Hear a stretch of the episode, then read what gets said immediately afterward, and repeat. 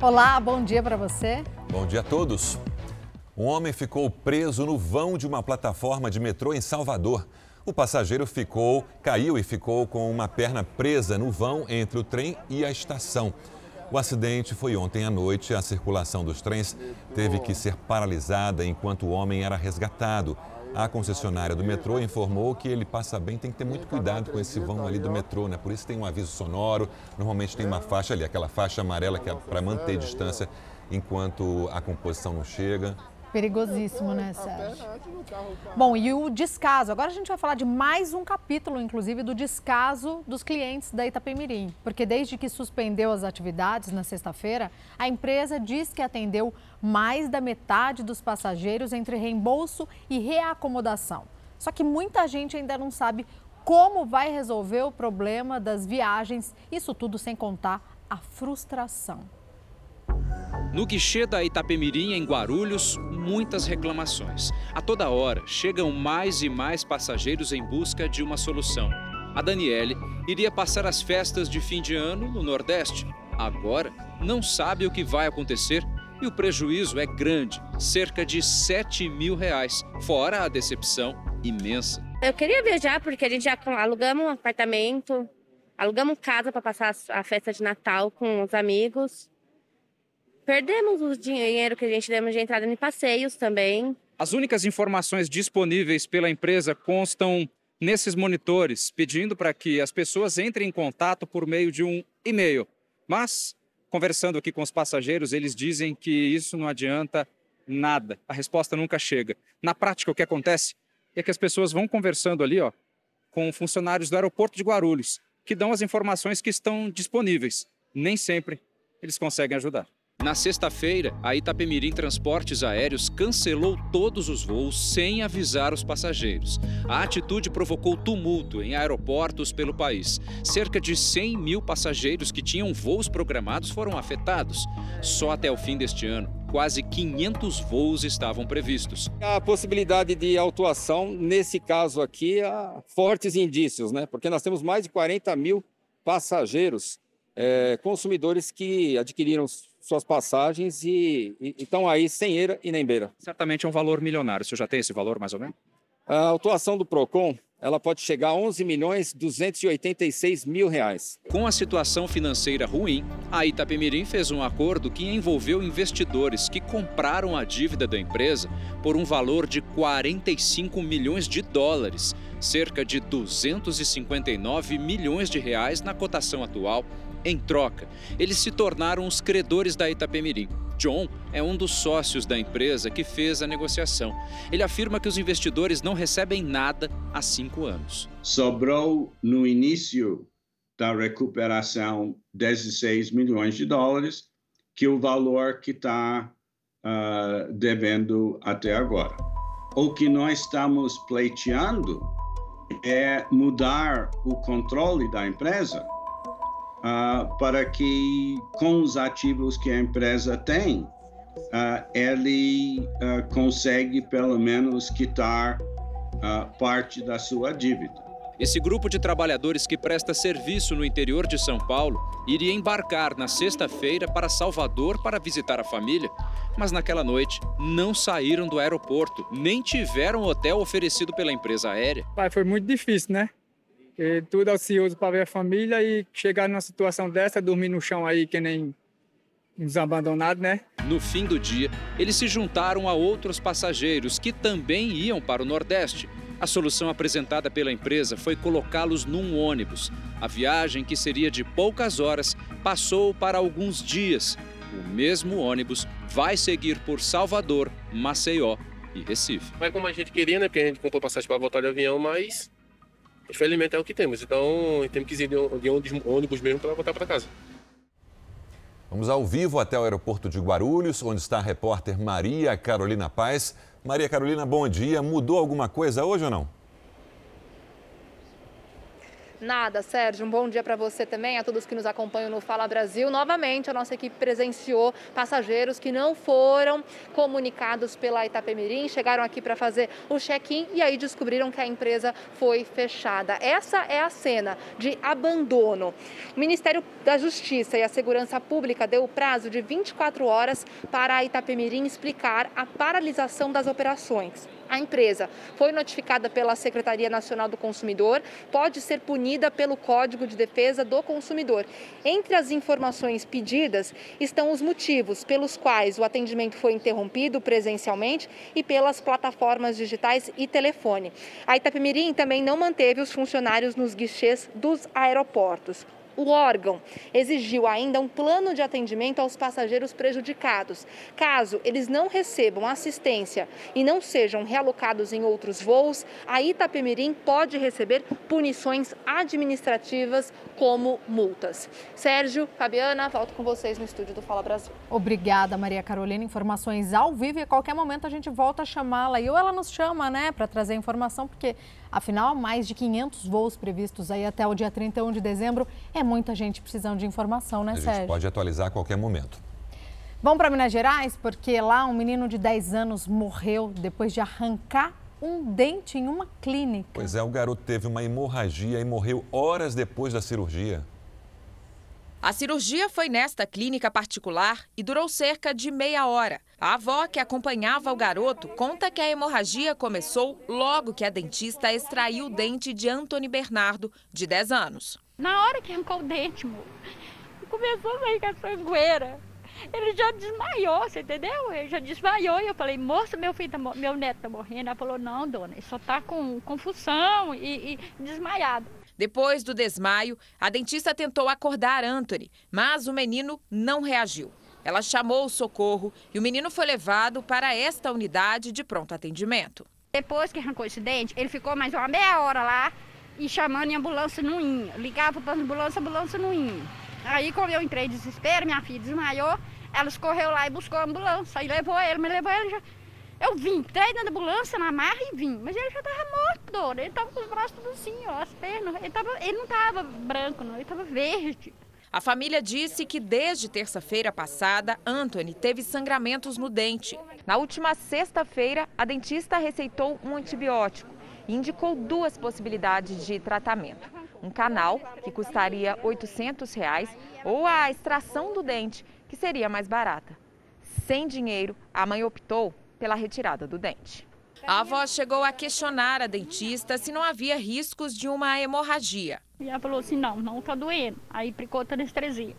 Aí explicou duas anestesias. Aí chamou a outra médica, a outra dentista. A outra dentista pegou e puxou de uma vez, sabe? Este especialista explica que, dependendo da intensidade, a hemorragia na boca em um procedimento dentário pode levar à morte. Principalmente em indivíduos jovens, o prognóstico é muito previsível e geralmente muito favorável para o indivíduo, o que não impede, o que não descarta a necessidade de fazer uma boa consulta, um bom exame prévio, uma boa anamnese, que é a conversa em identificar quais são os riscos desse paciente. Agora, o importante é saber qual foi o motivo dessa hemorragia. A dentista se apresentou na companhia da Polícia Militar, junto com um advogado. Foram colhidas outras versões e vamos apresentar todos os envolvidos ao delegado para dar prosseguimento ao, ao inquérito. Né? Os alimentos que fazem parte da ceia de Natal ficaram até 29% mais caros na comparação com o ano passado. O frango foi o campeão, ficou 33,87% mais caro. Na sequência, vem o chocotone, com alta de 28%, seguido pelo panetone, que subiu 20%. Entre os ingredientes da ceia, a azeitona encareceu 17,25%. Os dados são de um estudo da Associação Paulista de Supermercados, que também mostra que a carne de porco é uma das opções mais econômicas para compor as ceias das festas do fim do ano. Teve queda de preço de cerca de 6% no mesmo período. O valor do frango subiu principalmente por conta do aumento no custo da energia elétrica, fundamental para a produção aviária. Mesmo assim, o frango segue como uma opção bem mais barata do que o peru e o chester. E pode ter certeza que a carne também, a gente vai falar disso, né, Sérgio? Porque o, com esse preço recorde, o consumo de carne vermelha se tornou menor em 16 anos. Pois é, a combinação de inflação alta com o aumento da pobreza está tirando a carne bovina do cardápio de um número cada vez maior de famílias aqui no Brasil. Vontade de comprar até sobra. O que está faltando é dinheiro para pagar. A carne era todo dia na panela, né? E churrasco de final de semana. Hoje em dia você tem que ver que dia que você vai consumir, é complicado. Então você acaba substituindo por outros produtos ou até vegetais. Você coloca uma abobrinha, você coloca uma berinjela, fica bem gostosa também, né? Hoje, pelo, pela, os valores que estão as carnes vermelhas, você tem que ter uma opção assim para você fazer um pouco de uma variação, né? Para que não pese muito no orçamento. Não é exagero dizer que a carne bovina se tornou um artigo de luxo na refeição. Um levantamento realizado por uma consultoria do setor revela que o brasileiro tem consumido 24,5 kg de carne por ano, número próximo do registrado em 2005, 16 anos atrás. Isso corresponde a 2 quilos de carne por mês. Obrigada. Um pacote como este. Diminuímos bastante, né? Aí, mais ou menos com 60% a gente diminuiu. Daí passou para peixe, passou para é, ovos, né, que está mais em conta, frango. Então a gente está fazendo um controle assim para poder manter o nosso dinheiro, né? Este já é o terceiro ano consecutivo em que a venda de carne bovina vem caindo. Em 2020, ano da pandemia, o consumo diminuiu expressivos 10% em relação a 2019. E para 2021, a estimativa é de queda também. Um consumo de 5,24 milhões de toneladas de carne bovina, o menor valor em 12 anos. Neste supermercado da capital paulista, a procura caiu cerca de 15% do ano passado para este. Comparando mês a mês do ano passado, a partir de abril começou a queda. As pessoas não têm dinheiro para compra, então elas continuam comprando, mas se elas compravam um quilo, Agora elas compram 800 gramas. É realmente o mínimo que eles precisam. A valorização do dólar e o ciclo de produção pecuária são os principais fatores para o preço da carne bovina chegar a um patamar tão alto no país, segundo este economista. Com a seca, o aumento do preço do milho e da soja afetou o aumento da ração.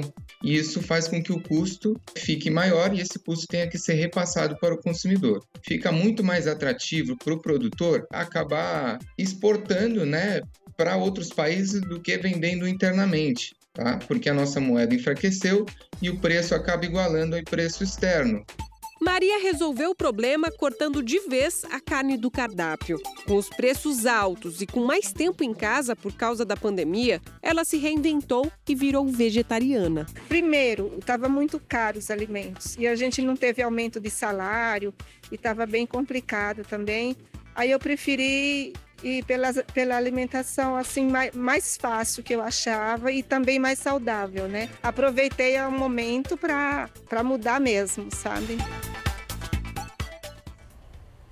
O governo termina hoje as notificações para a devolução do auxílio emergencial. Vamos agora até Brasília conversar com a Narla Guiar, que nos explica que tá, como é que está acontecendo esse aviso, hein, Narla? Bom dia para você.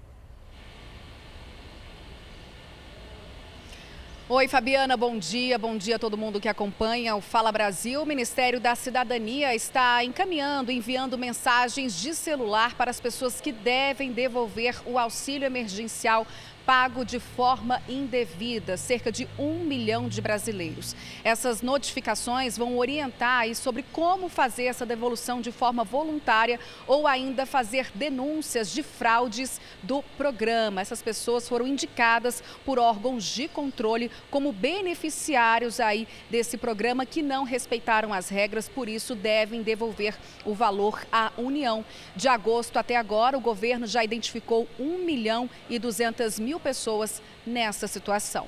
Sérgio. Obrigado, Narla. O governo federal publicou a portaria que exige o comprovante de vacinação para a entrada no Brasil. A medida é válida, é válida para brasileiros e estrangeiros Quem chegar ao país pelos aeroportos vai ter que apresentar o comprovante de vacinação impresso ou digital. A última dose precisa ter sido aplicada pelo menos 14 dias antes da viagem. Além disso, o turista também precisa ter à mão um teste negativo para a Covid feito antes do embarque. As pessoas que não podem ser imunizadas por orientação médica ou que venham de países com baixo acesso a vacinas devem fazer uma quarentena de 14 dias assim que entrarem no país. E quem se vacinou fora do país também deve ficar atento, porque só são válidas as vacinas aprovadas pela Anvisa ou pela OMS, a Organização Mundial da Saúde. Tem muito brasileiro que vacinou no exterior e muito turista que está vindo ao Brasil, especialmente nesse fim de ano. Informação importantíssima, continuando ainda no assunto, o Brasil tem 27 casos confirmados da variante Ômicron, isso segundo o Ministério da Saúde. Os registros são no Distrito Federal, Rio Grande do Sul, Goiás, Minas Gerais, Rio de Janeiro confirmou inclusive o primeiro caso, São Paulo mais quatro casos e chegou a 16. Por causa da Omicron e da variante da gripe, o Estado paulista prorrogou, portanto, o uso obrigatório da máscara em ambientes abertos e fechados até o dia 31 de janeiro do ano que vem. O reforço na vacinação continua e o Ministério da Saúde diminuiu o prazo da dose extra de cinco para quatro meses. Então, informações importantíssimas. Não pode andar sem máscara em lugar aberto nem fechado, em princípio, até 31 de janeiro de 2022, Sérgio. E com a máscara cobrindo o nariz e a boca, né? Em meio à polêmica sobre a vacinação de crianças, o governo federal anunciou a doação de doses contra a Covid-19 para países em situação de vulnerabilidade. E aí o ministro da Saúde garantiu que a ajuda não vai prejudicar a imunização no Brasil. Na última sexta, o ministro Ricardo Lewandowski havia determinado que a inclusão das crianças de 5 a 11 anos no Plano Nacional de Imunização fosse detalhada em 48 horas. Como o Ministério da Saúde quer realizar uma audiência pública sobre o tema em 4 de janeiro, o Supremo aceitou o novo prazo. A imunização de crianças é defendida pela maioria dos infectologistas. Não há por que nos recusar a vacinar as crianças de 5 a 11 anos, muito pelo contrário. São 20 milhões de crianças entre 5 e 11 anos no nosso país. A vacinação precisa começar o quanto antes. A autorização para vacinar crianças com imunizante da Pfizer foi dada pela Anvisa semana passada. Desde então, os servidores do órgão passaram a receber ataques. Ontem, a Polícia Federal abriu um inquérito para investigar as ameaças. Alguns diretores da agência também terão escolta da corporação. O Ministério da Saúde anunciou ainda a doação de cerca de 10 milhões de doses de vacinas para países de baixa renda, por meio da Aliança Internacional COVAX Facility, conduzida pela Organização Mundial de Saúde e para países vizinhos. As doações a serem efetivadas pelo governo federal não comprometerão nossa bem-sucedida estratégia de imunização, incluindo a distribuição de doses de reforços e para todos os públicos e todas as faixas etárias que eventualmente forem incluídas no nosso programa nacional de imunizações. Quebrando a tradição, a rainha da Inglaterra, Elizabeth II, cancelou a celebração do Natal. Esse é o segundo ano seguido que a monarca cancela a festa. Todos os anos a família real comemora o Natal no condado inglês de Norfolk. Mas dessa vez a rainha vai ficar isolada no castelo de Windsor, onde ela mora, porque a preocupação é justamente com a disseminação da nova variante Omicron do coronavírus. Subiu para 375 o número de mortes depois da passagem do, fulcão, do tufão Rai pelas Filipinas. Mas, de acordo com as autoridades locais, esse número pode aumentar ainda. Já são mais de 500 feridos e dezenas de pessoas desaparecidas. A situação é crítica no arquipélago. Muitas regiões permanecem sem energia elétrica. Equipes de resgate não param de trabalhar para levar ajuda humanitária aos desabrigados. E as praias cariocas já estão no clima do verão, que começa, portanto, hoje. O Fábio Peixoto está ao vivo para dar inveja na Fabi, em Copacabana, e mostra para a gente a movimentação por lá. Fábio, bom dia. Muito bom dia para você, Sérgio. Bom dia, Fabiana. Bom dia a todos que nos acompanham no Fala Brasil. Como vocês dissem, disseram agora há pouco, o verão começou, começa daqui a pouquinho e vai até o dia 20 de março de 2022. E a gente vai mostrar a expectativa desse verão, que é de muito calor aqui no Rio de Janeiro e muita gente nas praias cariocas. A gente mostra, inclusive, a movimentação aqui na Orla de Copacabana, na Zona Sul do Rio de Janeiro, muita gente fazendo atividade física no calçadão, correndo, fazendo também muita atividade na areia. A gente mostra que tem muita gente já também aproveitando para jogar um futebol, jogar um vôlei de praia, aproveitar para dar aquela corridinha na praia, aproveitar o mar, que está bem calmo hoje aqui em Copacabana, e aproveitar também para já ativar o bronzeado para o verão que vai até o dia 20 de março. Então, as expectativas são de altas temperaturas. Hoje, inclusive, a máxima é de 34 graus e a expectativa também de poucas chuvas em relação ao ano passado, nesse verão carioca, que promete ser bem quente. Eu vou aproveitar a minha água de coco e depois vou aproveitar também as praias aqui do Rio de Janeiro. Eu volto com vocês no estúdio do Fala Brasil e fico com a minha água de coco. Sérgio Fabiano. Obrigada, Fábio Peixoto. Aproveite mesmo, por todos nós, inclusive, viu?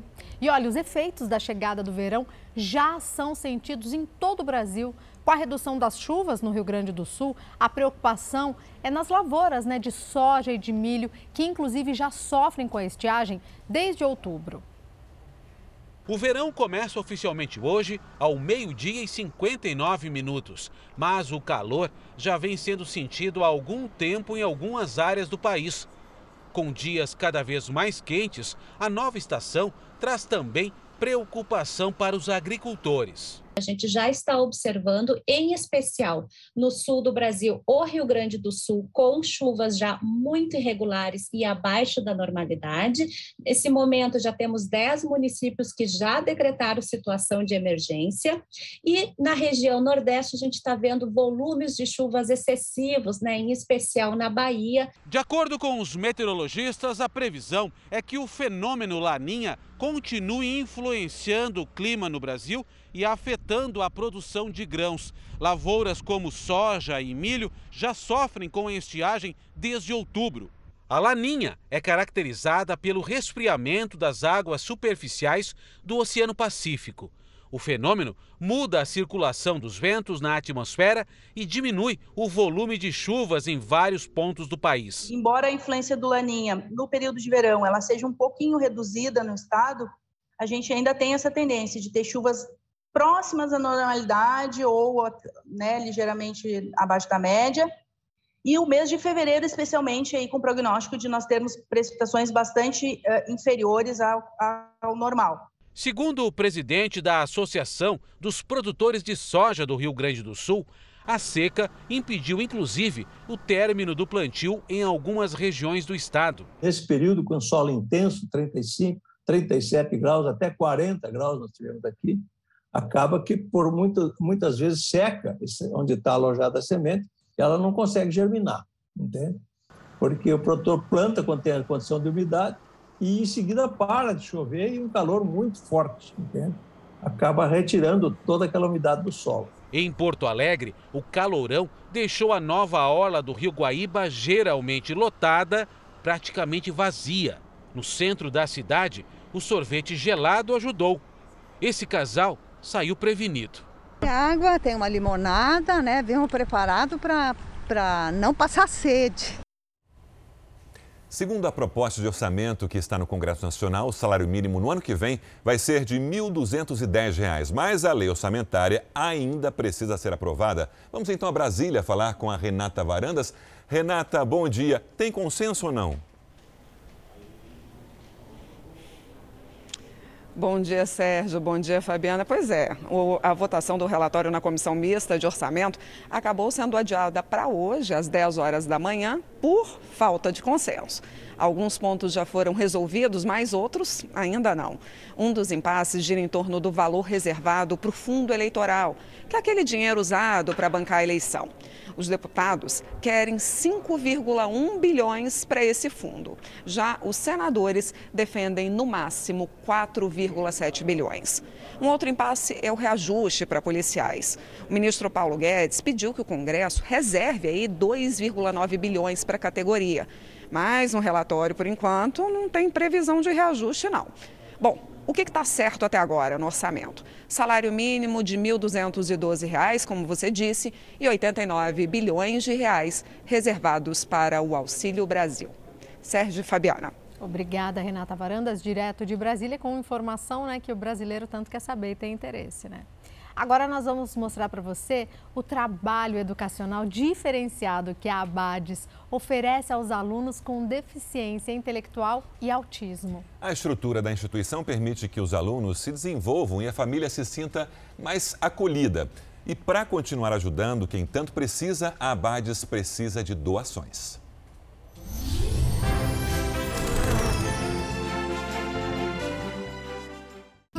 O Guilherme, de 23 anos, é portador da Síndrome de Angelman, doença genética rara que causa deficiência intelectual severa, além de dificuldade motora.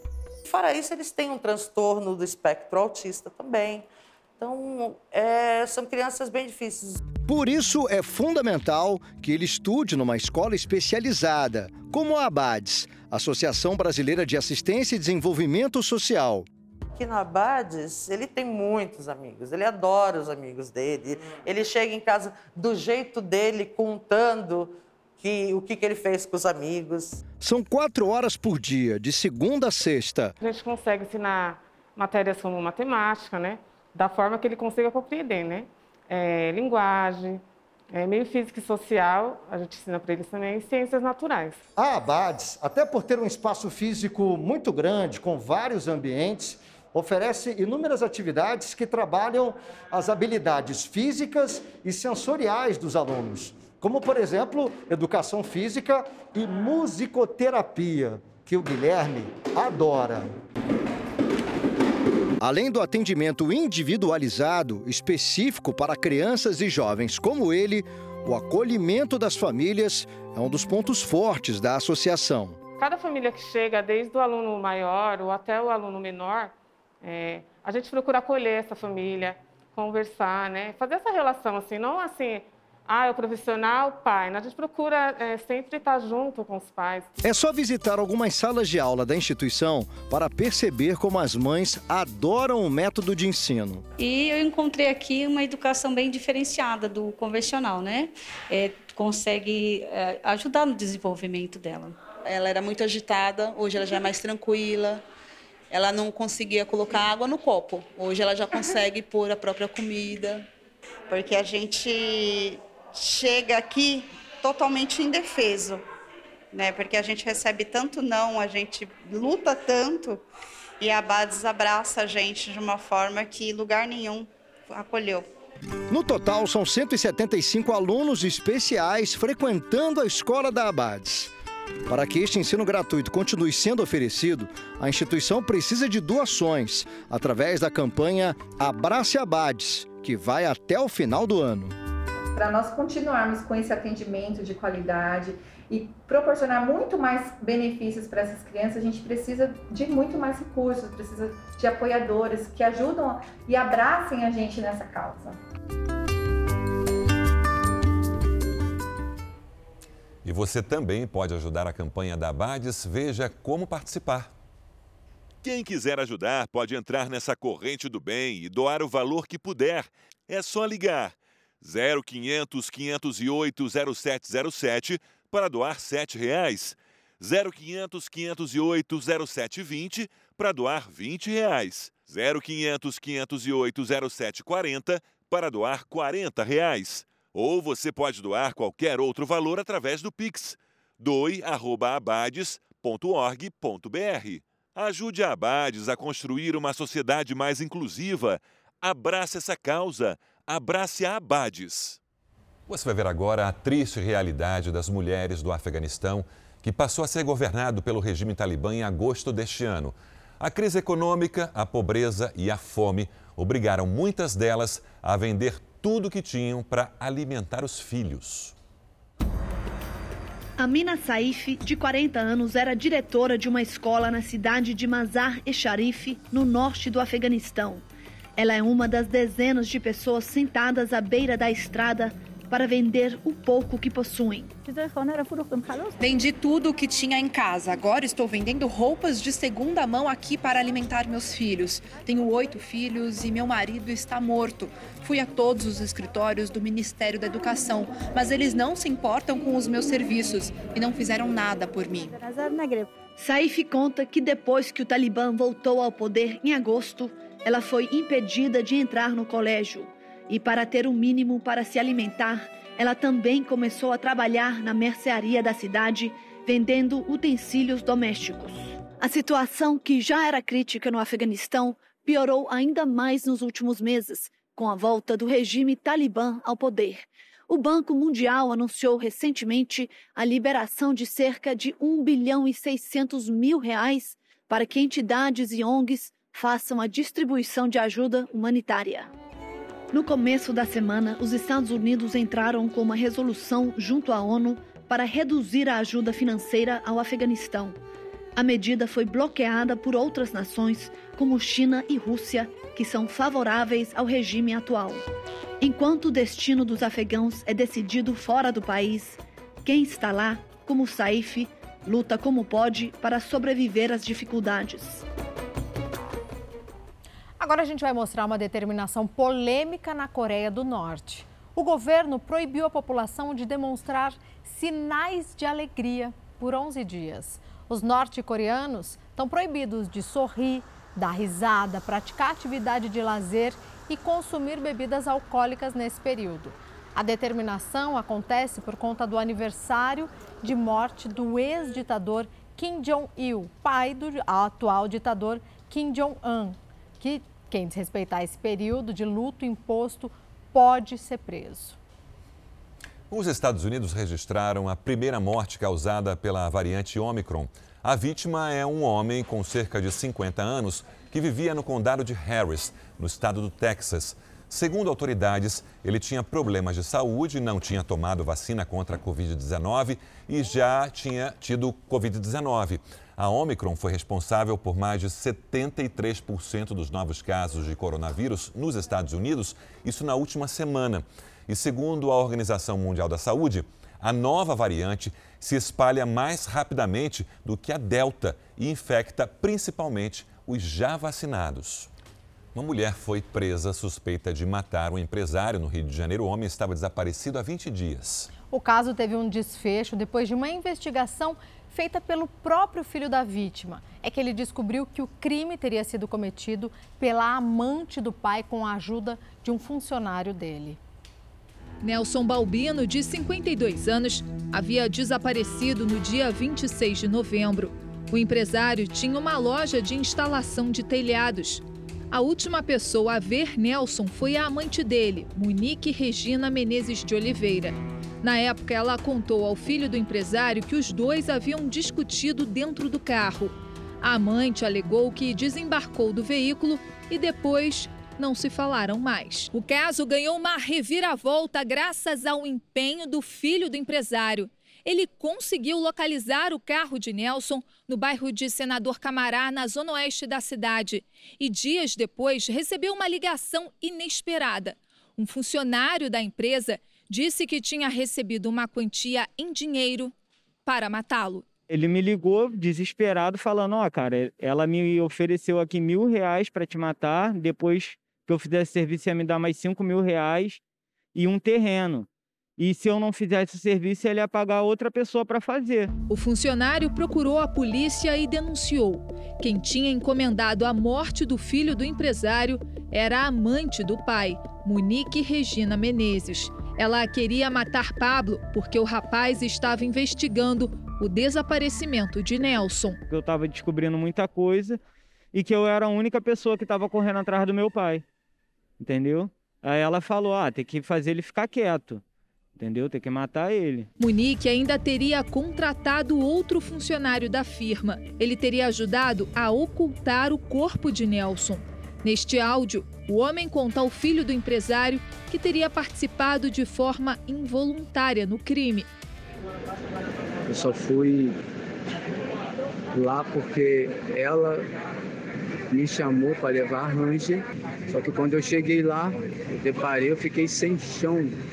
pensei em correr, pensei em chamar até mesmo a polícia, mas eu não, não, não, não saí do lugar.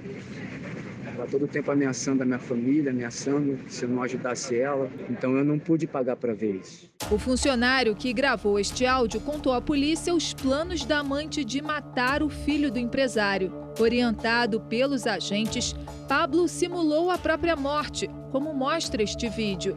A amante de Nelson, ao receber a gravação, decidiu fazer um churrasco para comemorar a suposta queima de arquivo. E na festa, ela confessou ter assassinado o pai do rapaz. Pô, você não falou que o Nino sumiu na quarta-feira, cara? Foi para minha casa quarta-feira. Ficou de quarta para quinta e de quinta para sexta. Eu passei ele na madrugada de quinta. Segundo a polícia, Nelson foi dopado e morto. O corpo foi enterrado num galpão na Cidade Alta, uma área de risco da Zona Norte. O filho, que investigou por conta própria o sumiço do pai, agora luta para conseguir enterrar o corpo da vítima. O corpo a gente sabe onde está, mas não consegue tirar o corpo do local, porque a polícia diz que é uma área de risco, que precisa de autorização judicial e até agora nada. Golpistas estão usando fotos de crianças com problemas de saúde para pedir dinheiro na internet. Eles enganam as vítimas com campanhas falsas de arrecadação. A pior dor de uma mãe usada por golpistas para ganhar dinheiro na internet. Por que pegar a foto de uma criança que já faleceu? Um golpe que atinge famílias em luto.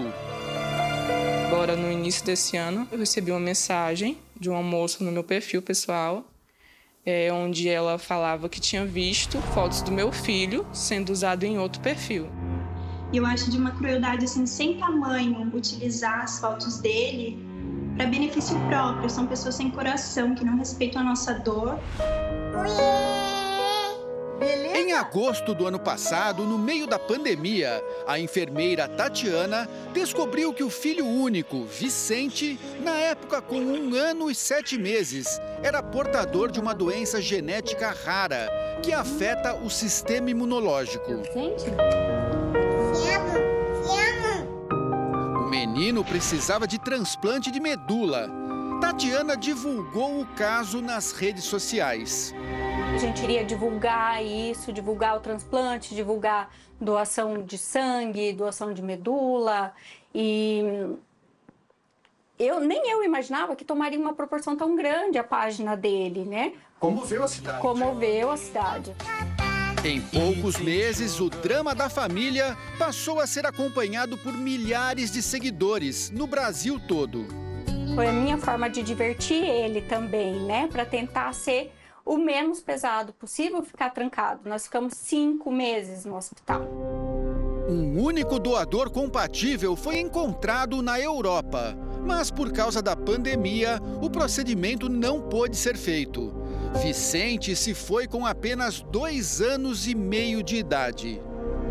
Meses depois, ainda tentando superar o luto, mais uma bomba. Você abre a tua página, aí vem uma enxurrada de pessoas te avisando: olha, estão usando a foto do Vicente para pedir dinheiro em campanha. Foi um, um choque, assim. Golpistas estavam usando fotos, vídeos e pedindo dinheiro para o tratamento. O mundo da gente meio que desmorona, porque a gente tenta preservar a imagem do nosso filho, né? Aquela imagem alegre, uh, brincalhão, sarrista, feliz, forte, guerreiro, que essa é a imagem que as pessoas sempre tiveram dele.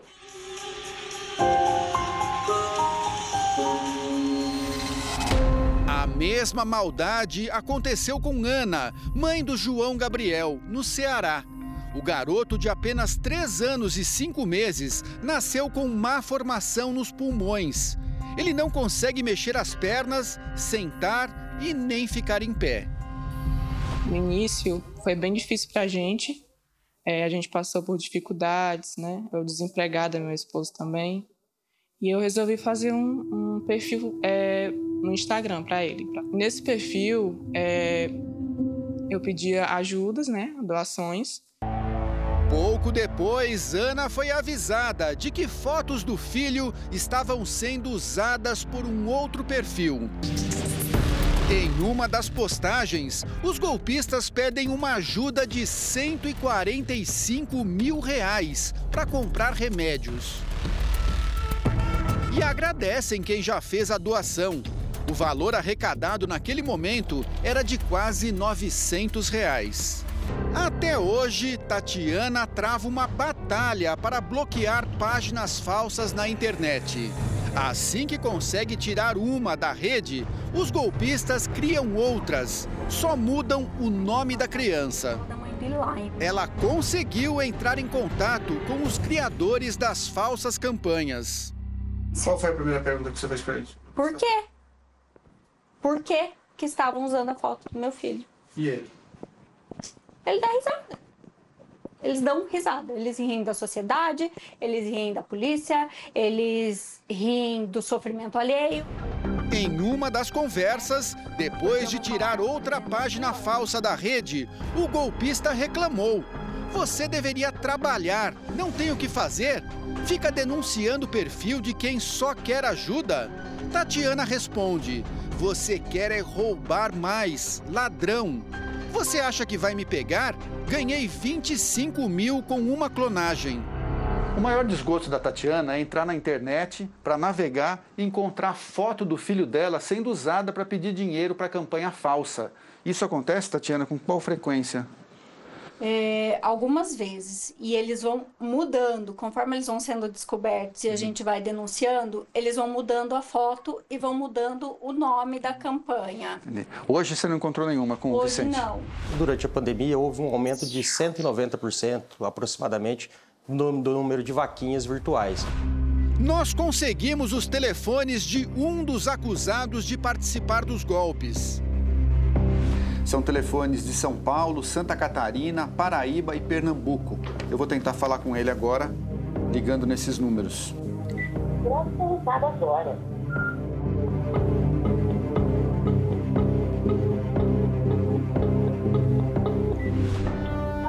Depois de várias tentativas, falamos com a mãe do suspeito. Oi, alô? Ô, dona Ro...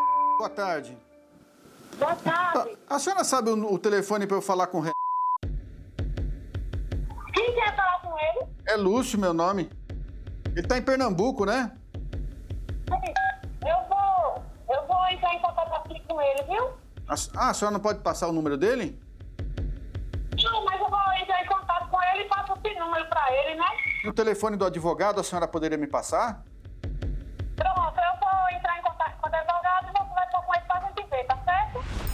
No dia seguinte, não fomos mais atendidos pela família do suspeito.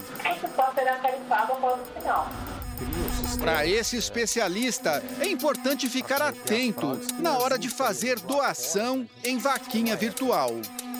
Importante que ela veja os próprios comentários das outras pessoas que doaram. Importante que ela veja o valor das doações e a quantidade de doações. Para as vítimas, o desejo é que os golpistas sejam punidos e a imagem das crianças preservada. Tem muita família sofrendo com isso. Já é muito difícil a gente conviver com o luto. Esse tipo de situação acaba sendo um gatilho, né? Que desperta ainda mais o nosso sofrimento.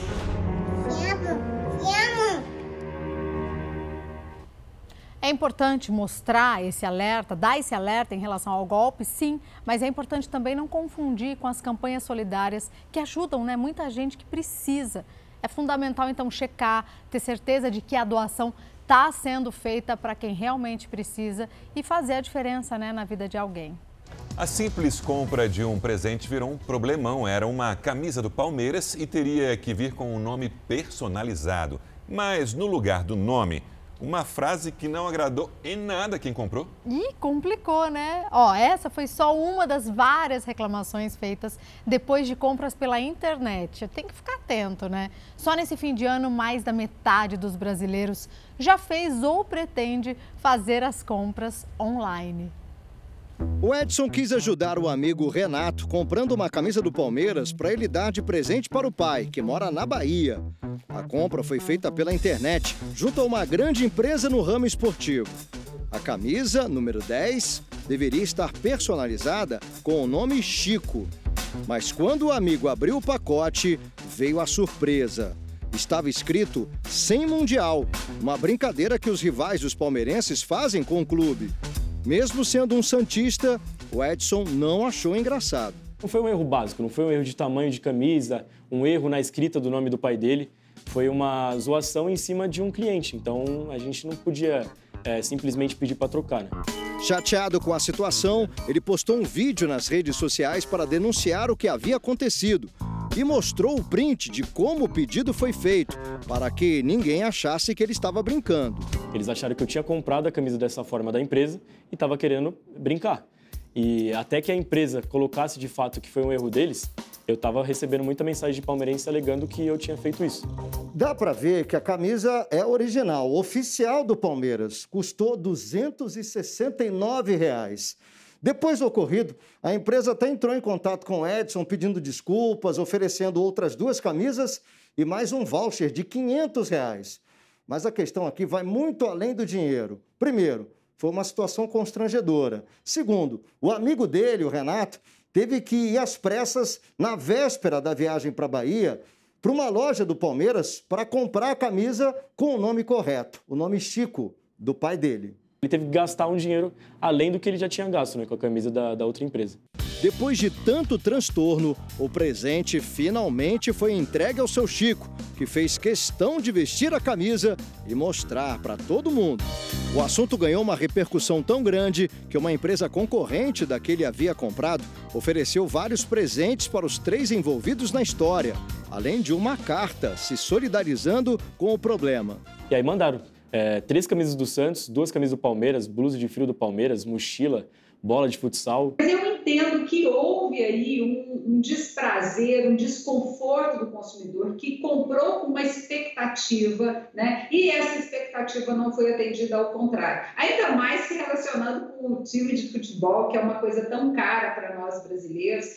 Outros casos de produtos enviados de forma errada ou que simplesmente não chegam na casa do consumidor vêm acontecendo com frequência nesses últimos dias do ano. Neste site de reclamações, quase 4 mil mensagens foram enviadas contra uma empresa que comercializa óculos escuros. Quase todas afirmando que os produtos não foram entregues. Ela comprou coisas alusivas ao Natal para ela servir na noite da véspera.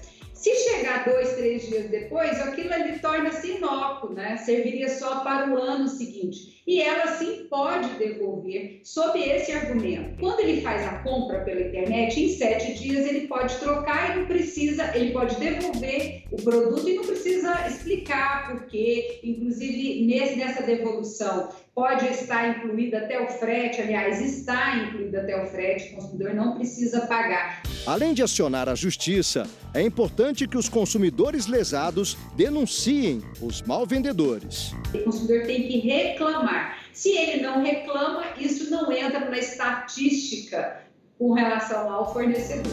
Ele precisa ter provas, ele precisa estar municiado de que a compra que ele fez não era a compra, é, que a compra que ele fez não era aquele que se entregou, o produto que chegou não era aquele que ele, que ele comprou, entendeu? Situação delicada, né? Muitas uh, empresas é, compram um produto, mandam produtos, na verdade, da Ásia e demoram muito para chegar. Agora, esse aí parece ser premeditado. Seu Chico, tava doido para vestir, não dava para vestir. Aquela, né, sem mundial não dá, né, Sérgio? Não, foi armação, maldade. Foi. Você compra pela internet, comprou tá para esse Natal? Opa, comprei, tô só esperando chegar, depois eu conto para vocês o, o que vai dia, chegar, né, Dia Sérgio? 21 ainda não chegou. Sou dessas. Bom, cada brasileiro recebe em média 33 ligações de telemarketing por mês. Seu telefone está tocando aí, tô brincando. Quem recebe essas ligações fora de hora sabe muito bem, né? O transtorno e até o prejuízo que isso pode causar. Mas deixa eu contar, tem como evitar. O Domingos é empresário e não deixa de atender às ligações. Afinal de contas, pode ser um cliente e quando ele atende. Alô? Não, não quero não, não tenho interesse não. Obrigado, tá? Boa tarde. Na maioria das vezes, é essa a resposta. São muitas ligações indesejadas. Ah, me ligam todo dia, pelo menos umas 4, 5 vezes por dia. Cada hora é de um lugar diferente. A pessoa já me ligou uma vez já fez o contato, eu falei que eu não preciso, não quero aquilo, por que, que ficam me ligando quatro, cinco vezes no mesmo dia oferecendo o mesmo produto? O Brasil é campeão pelo quarto ano consecutivo em chamadas de telemarketing no mundo. O ranking é de um aplicativo especializado em bloquear esse tipo de ligação. De janeiro a outubro de 2021, os brasileiros receberam uma média de quase 33 dessas ligações por mês. O segundo colocado, o Peru, tem uma média de 18 chamadas. Você já recebeu muitas ligações indesejadas de operadora, por exemplo? Já, bastante. Muitas. Já bloqueei também, mas assim, não tem jeito, a gente continua recebendo. É incômodo, é desconfortável, porque às vezes a gente está no nosso ambiente de trabalho, né? E aí a gente fica recebendo as ligações e às vezes fica atrapalhando. E a pessoa é insistente ainda nas ligações. Então, às vezes, atrapalha um pouco. Eu acho muito chato e muito incômodo. Recebo muitas ligações. Não aguenta mais. Não aguento mais. É, não tem jeito. Ter um celular no Brasil é saber que uma hora ou outra, um número indesejado vai começar a ligar para o consumidor. Isso porque muitas empresas têm acesso a dados e informações que nem sempre são legalizados, mas como não existe uma lei específica para impedir essas ligações indesejadas de telemarketing, a melhor forma que o consumidor tem de se proteger é reclamando nos órgãos competentes. Nós não temos uma lei específica para telemarketing. Hoje nós temos a Lei Geral de Proteção de Dados, que dá para encaixar nesse cenário de vazamento de informações mas não existe uma lei hoje é, é focada para essa prática abusiva do telemarketing. Entre as opções do cliente estão os aplicativos. Alguns identificam se a chamada é de uma pessoa ou robô para impedir a ligação ou então bloquear número por número. O Procon de São Paulo disponibiliza um serviço no site. É só cadastrar o número e o CPF. Depois de 30 dias, o consumidor não poderá receber ligações, mas nem sempre é o que acontece. Por isso é importante fazer a reclamação no site para que o Procon possa aplicar a multa. As pessoas recebem várias ligações, às vezes tem pessoas que recebem num dia até 30 ligações. Então por isso que a gente diz, é muito importante que a pessoa faça o registro da sua linha no site Procon SP. É muito fácil. Você vai lá e põe Procon SP, abre a página do Procon. Lá dentro da página do Procon tem um ícone. Não me ligue. É só clicar nesse ícone e inscrever até cinco linhas telefônicas. Se a empresa for multada, se o escritório de telemarketing for multado, dificilmente ele voltará a incomodar a pessoa. Então, isso aí evita a impunidade da empresa. Bela dica, né? E se você tem uma denúncia, uma sugestão de reportagem, manda aqui para o nosso WhatsApp. O número é 11 99779 7777. Fácil, né? Você também pode participar pelas redes sociais. Usa lá a hashtag Fala Brasil. Comente à vontade as reportagens e dê a sua opinião aqui pra gente. Mas é o seguinte, vindo aqui, né, pro Natal que já tá aí batendo a porta, a cada ano, sabe aquele tradicional panetone? Ganha um ingrediente especial chamado criatividade dos confeiteiros, Com Sérgio. isso, os preços também estão variando. Os mais sofisticados podem chegar a quase 400 reais. Para começar, só observa isso. Massa sem frutas, recheada com doce de leite e caramelo, coberto com muito crocante de noz pecan. É um dos oito sabores do cardápio de panetones desta padaria que muda todo ano. Fazemos um concurso todo ano, junta todos os confeiteiros e aquele que ganhar lança um produto novo. O confeiteiro diz que quase 40 mil unidades saem do forno a cada temporada de Natal. Esse daqui é uma das novidades, é o de amareto. Isso, de amareto. Ele parece uma massa comum, mas não é. Não é. Ele vai cacau na massa, nós não usa fruta, é um panetone simples, a massa simples. Manda recheio nele. Vai o creme de amareto. Vai uma calda de chocolate. Vai uma farofa de amareto, um risco de chocolate e um açúcar de confeiteiro. Lindo, né? Tem ainda de brownie, merengue de limão e este daqui, um dos campeões de venda. O carro-chefe nosso hoje é o bem casado. Esse é um doce de leite com açúcar e massa simples. São tamanhos diferentes e custam entre 15 e 65 reais. Esta confeitaria na Zona Sul de São Paulo está produzindo 12 sabores de panetone este ano, com e sem recheio. Estes são alguns deles: trufado com um acabamento dourado, de brigadeiro com chocolate belga, mas a grande estrela da vez é este panetone de pistache.